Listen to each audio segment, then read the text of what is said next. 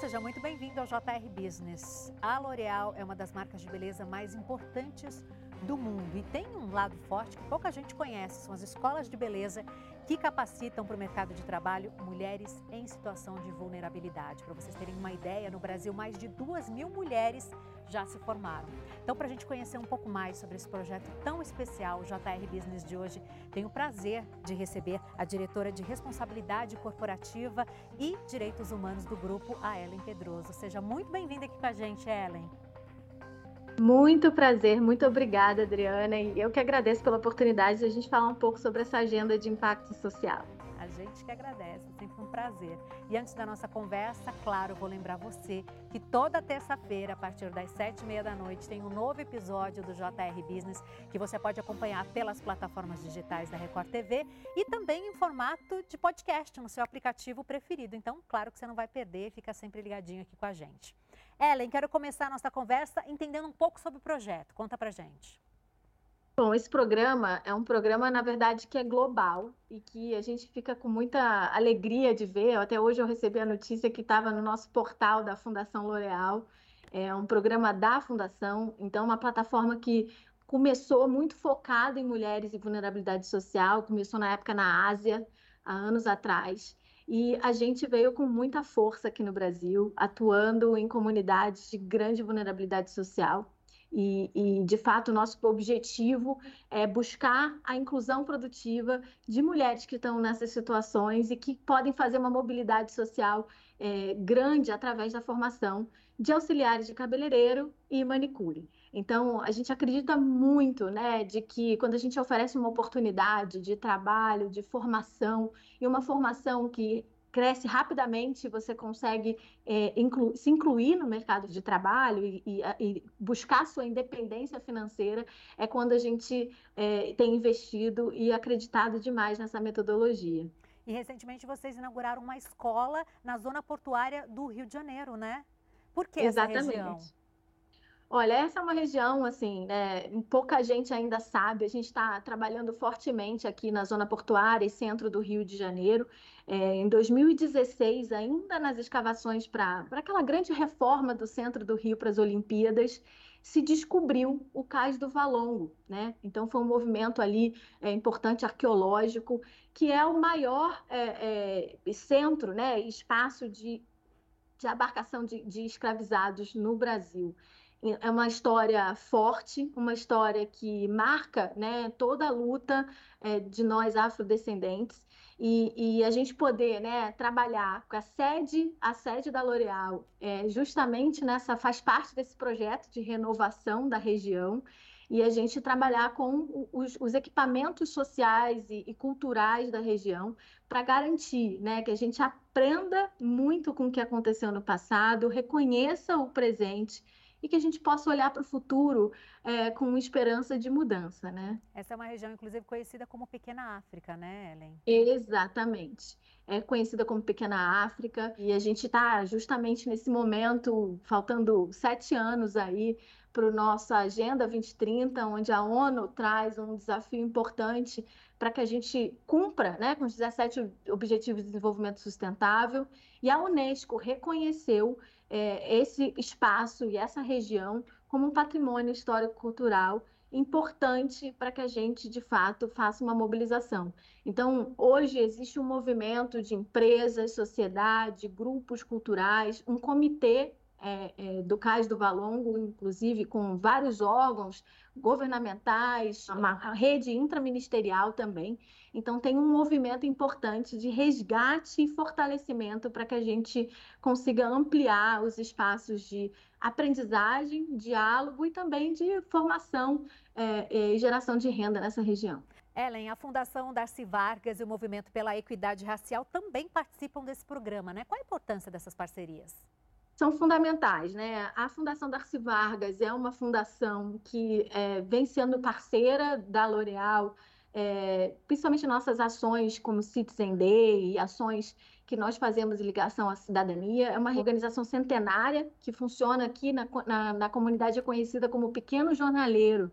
É, até uma coisa curiosa, são meninos que é, ficavam morando na rua é, e distribuíam é, jornais, isso há 100 anos atrás. E, e a fundação já passou por muitas mudanças. Hoje é uma escola filantrópica, né, organizada, tem um conselho e, e, e, busca ali parcerias, e ela tem um papel histórico importante na educação e na formação é, dessas pessoas na comunidade. E o Mover, é, para quem ainda não conhece, é o Movimento pela Equidade Racial, um movimento de mais de 48 empresas que promovem mudanças estruturais no mundo corporativo. Então, eles têm um, um, viés muito importante, né, de buscar acelerar a agenda e como é que a gente consegue ter mais pessoas pretas e pardas em posições de liderança nas empresas. E a L'Oréal é uma é, das empresas fundadoras.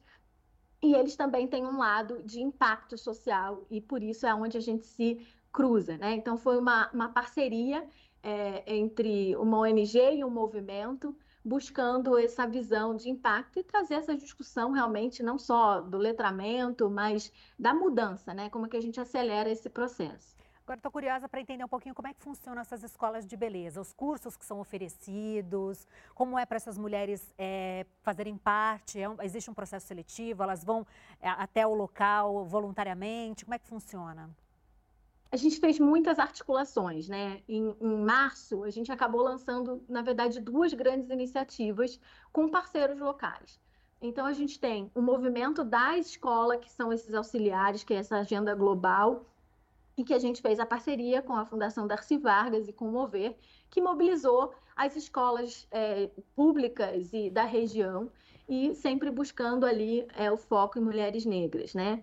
Então, a gente acaba tendo ali, teve uma procura muito grande, foram naturalmente, quase que orgânica, foi uma, uma, uma divulgação de pouco tempo e a gente cumpriu as vagas e a gente está de novo fazendo essa articulação pela, pelas escolas, muito olhando essa conexão com mães, com mulheres é, fortes que estão buscando essa oportunidade. E é importante dizer né, que essa, é, essa escola foi também feita pela, pela formação, pela parte de metodologia, pelo nosso Instituto L'Oréal, que é um instituto é, que garante essa formação é, de pessoas através da, da, da profissionalização da profissão de cabeleireiro e com o apoio da marca, uma das nossas marcas, que é a marca NL. E aí a gente acabou conseguindo pensar né, que o auxiliar de cabeleireiro ele é super importante, ele tem uma duração de quatro meses e rapidamente a gente consegue é, formar manicure, cabeleireiro e ela entra no mercado de trabalho. Mas existe hoje também um desafio para os salões profissionais, isso a gente viu bastante na pandemia, um desequilíbrio entre profissionais mais qualificados que precisam de uma formação de maior tempo. Então, o próprio Instituto L'Oréal, e através aí da nossa divisão de é, produtos profissionais, a gente conseguiu é, oferecer bolsas para o Instituto. Então, o Instituto está em dois momentos, né? Na formação desse grupo, nessa metodologia de quatro meses, elas saem prontas para serem auxiliares, mas a gente ofereceu essas bolsas e que para aqui, para a Pequena África, são 200 bolsas no Brasil, mas aqui para a Pequena África foram 50. Então, a gente começa com uma parceria com uma ONG, é, que vocês conhecem, é o Catraca, é, que a gente tem um hub muito importante que está ajudando a gente nessa articulação, e com a Casa Amarela, que é uma ONG aqui da região da Pequena África, que fez essa articulações. A gente fez oficinas, uma série de ações prévias para essas mulheres, para que elas pudessem chegar é, é, muito mais sensibilizadas e alinhadas ao nosso processo. Então, a gente está caminhando e a ideia agora realmente é a gente avançar com é, também né, a busca dessa, dessa estágio. A gente está querendo oferecer um estágio aqui na nossa academia, então a gente está sonhando de como a gente traz mais parceiros também. Tem muita coisa bacana para a gente pensar para que elas possam, ao longo desse processo, depois conseguirem de fato a inclusão via empregabilidade ou empreendedorismo. Ellen, preciso dizer que é uma delícia te ouvir falar sobre o projeto, sobre o programa, porque seus olhos brilham assim. Você tá, eu acho que você está tão envolvida, tão apaixonada pelo que você faz, que é uma delícia. A gente vai visualizando enquanto você vai contando.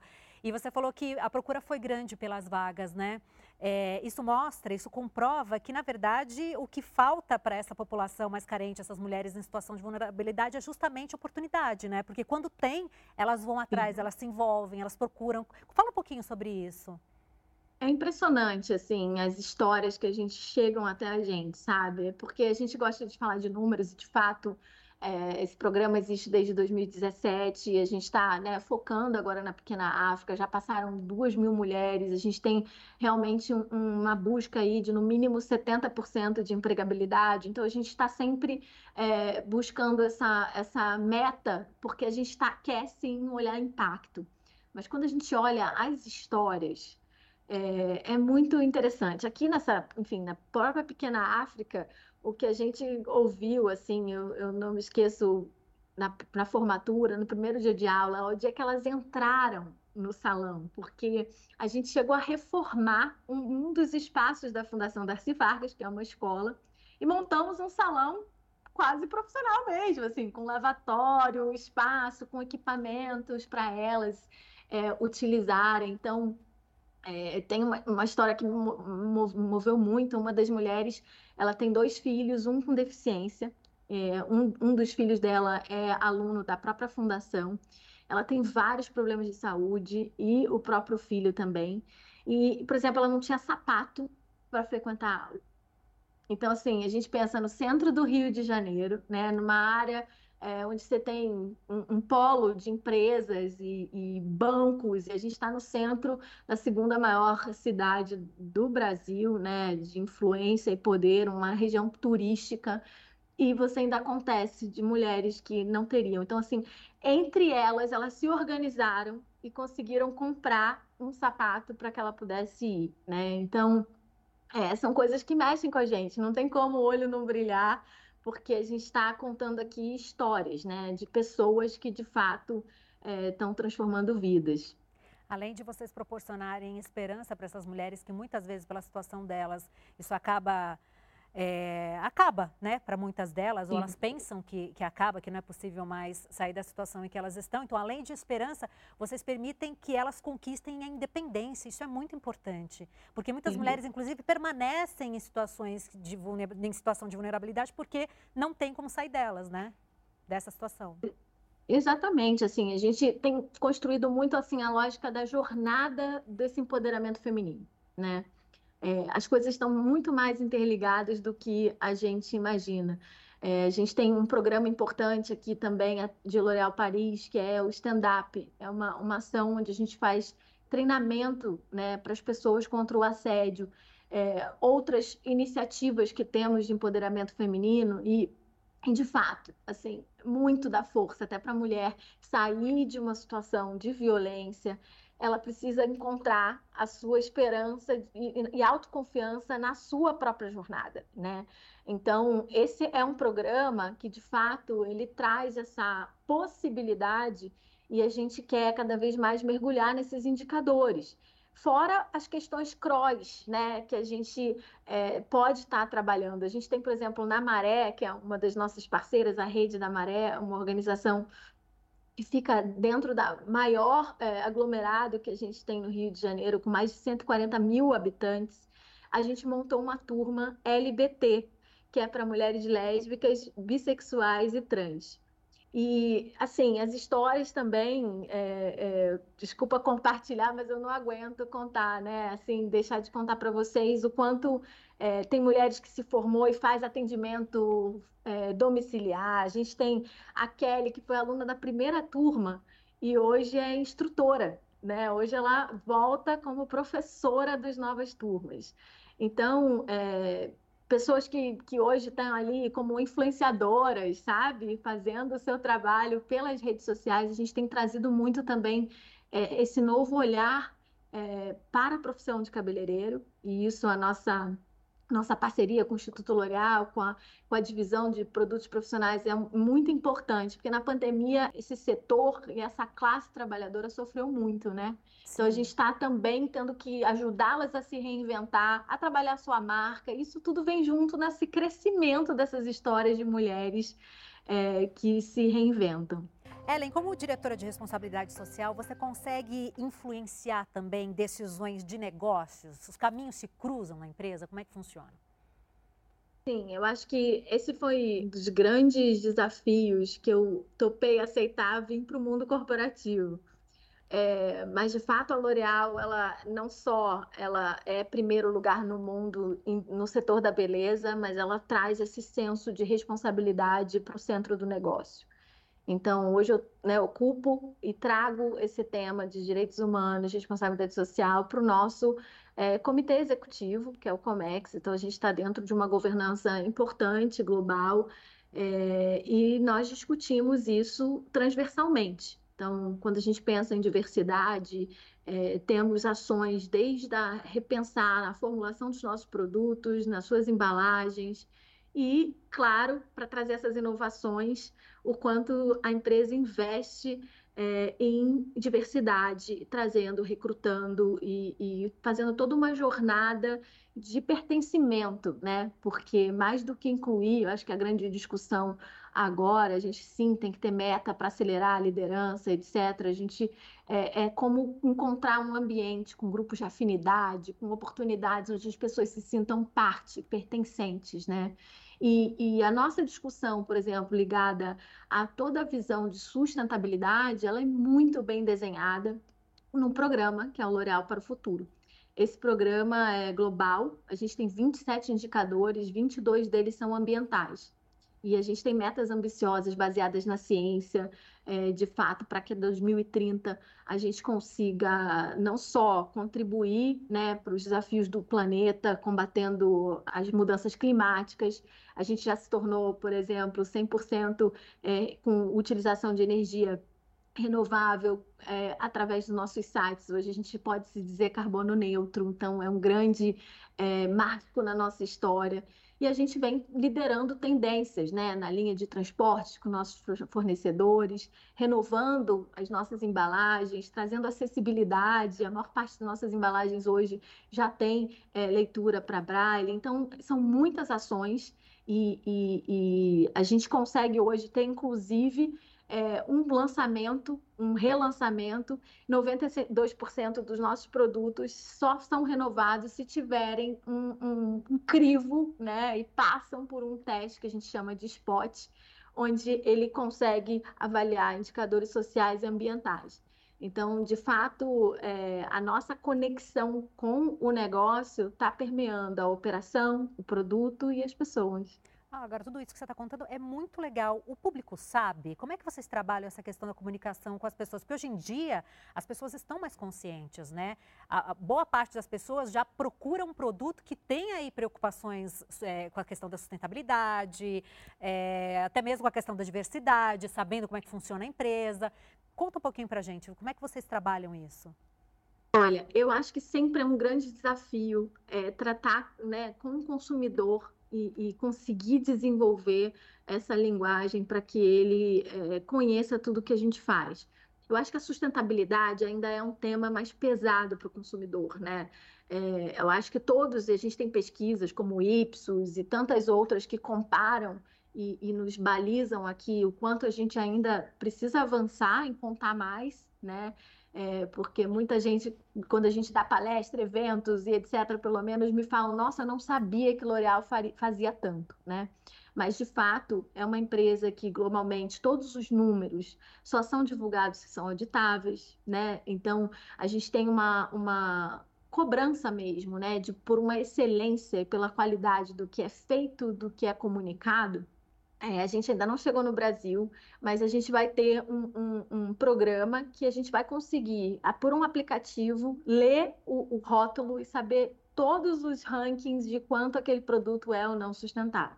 Então, isso já está sendo testado em outros países e em breve deve chegar no Brasil. E acho que é uma das grandes oportunidades para a gente conversar com o consumidor é, lá na decisão, né, no momento dele da, da compra e, e, poder fazer essa troca e informar sobre a qualidade e a seriedade do produto que ele está adquirindo.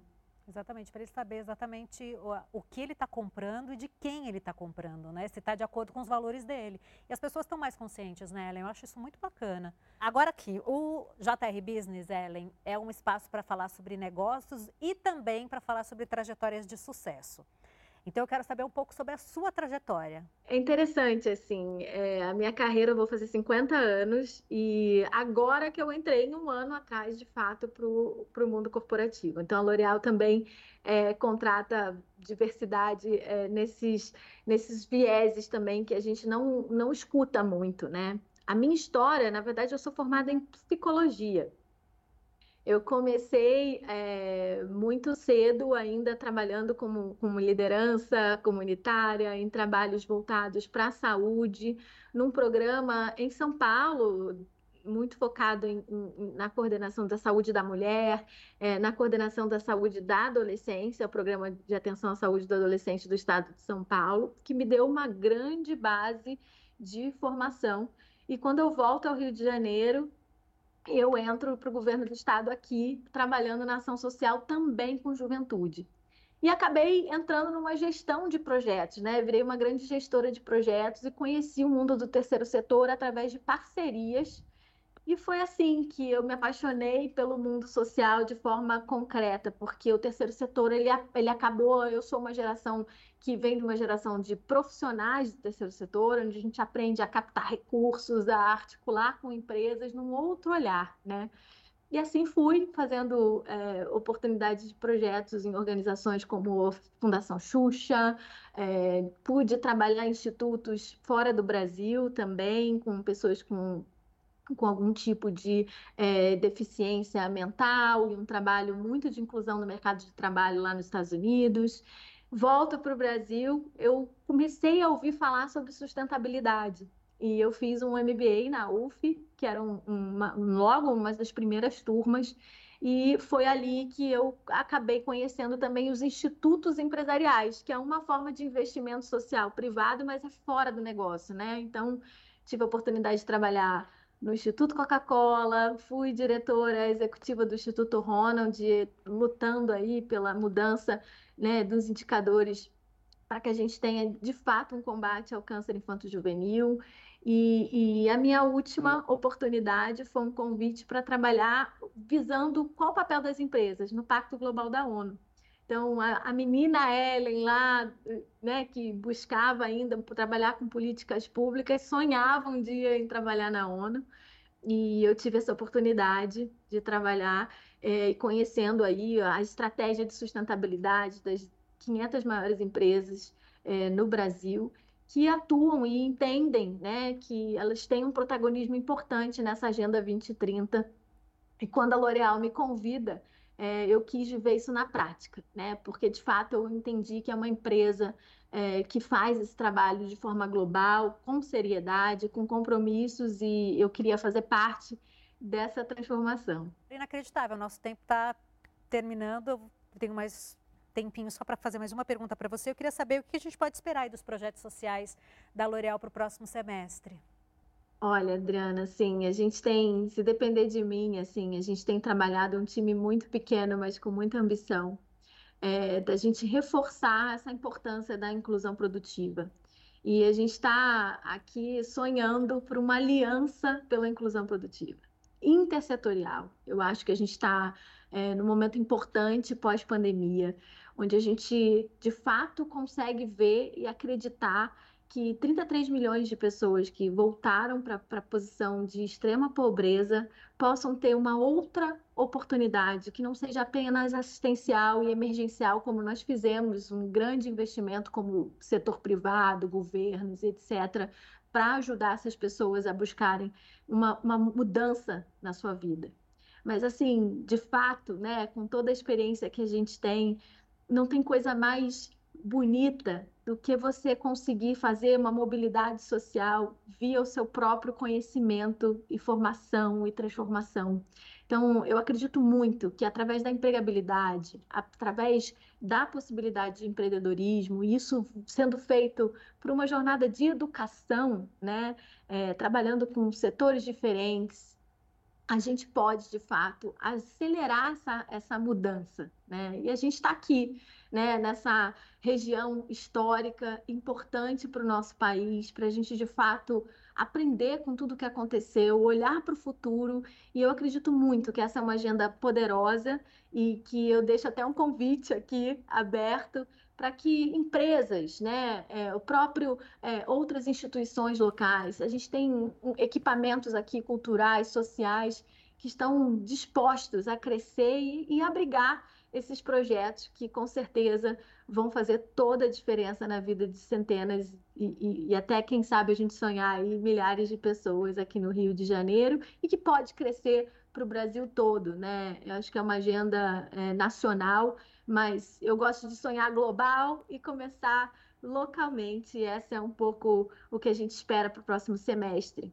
Estamos torcendo por isso. Parabéns pelo trabalho, Ellen, e muito obrigada por estar aqui com a gente hoje. Eu que agradeço, foi um prazer. JR Business é o seu espaço para falar sobre negócios, sobre trajetórias de sucesso. Toda terça-feira, a partir das sete e meia da noite, tem um novo episódio que você pode acompanhar pelas plataformas digitais da Record TV e também em versão podcast no seu aplicativo preferido. Muito obrigada pela sua companhia. Até a próxima.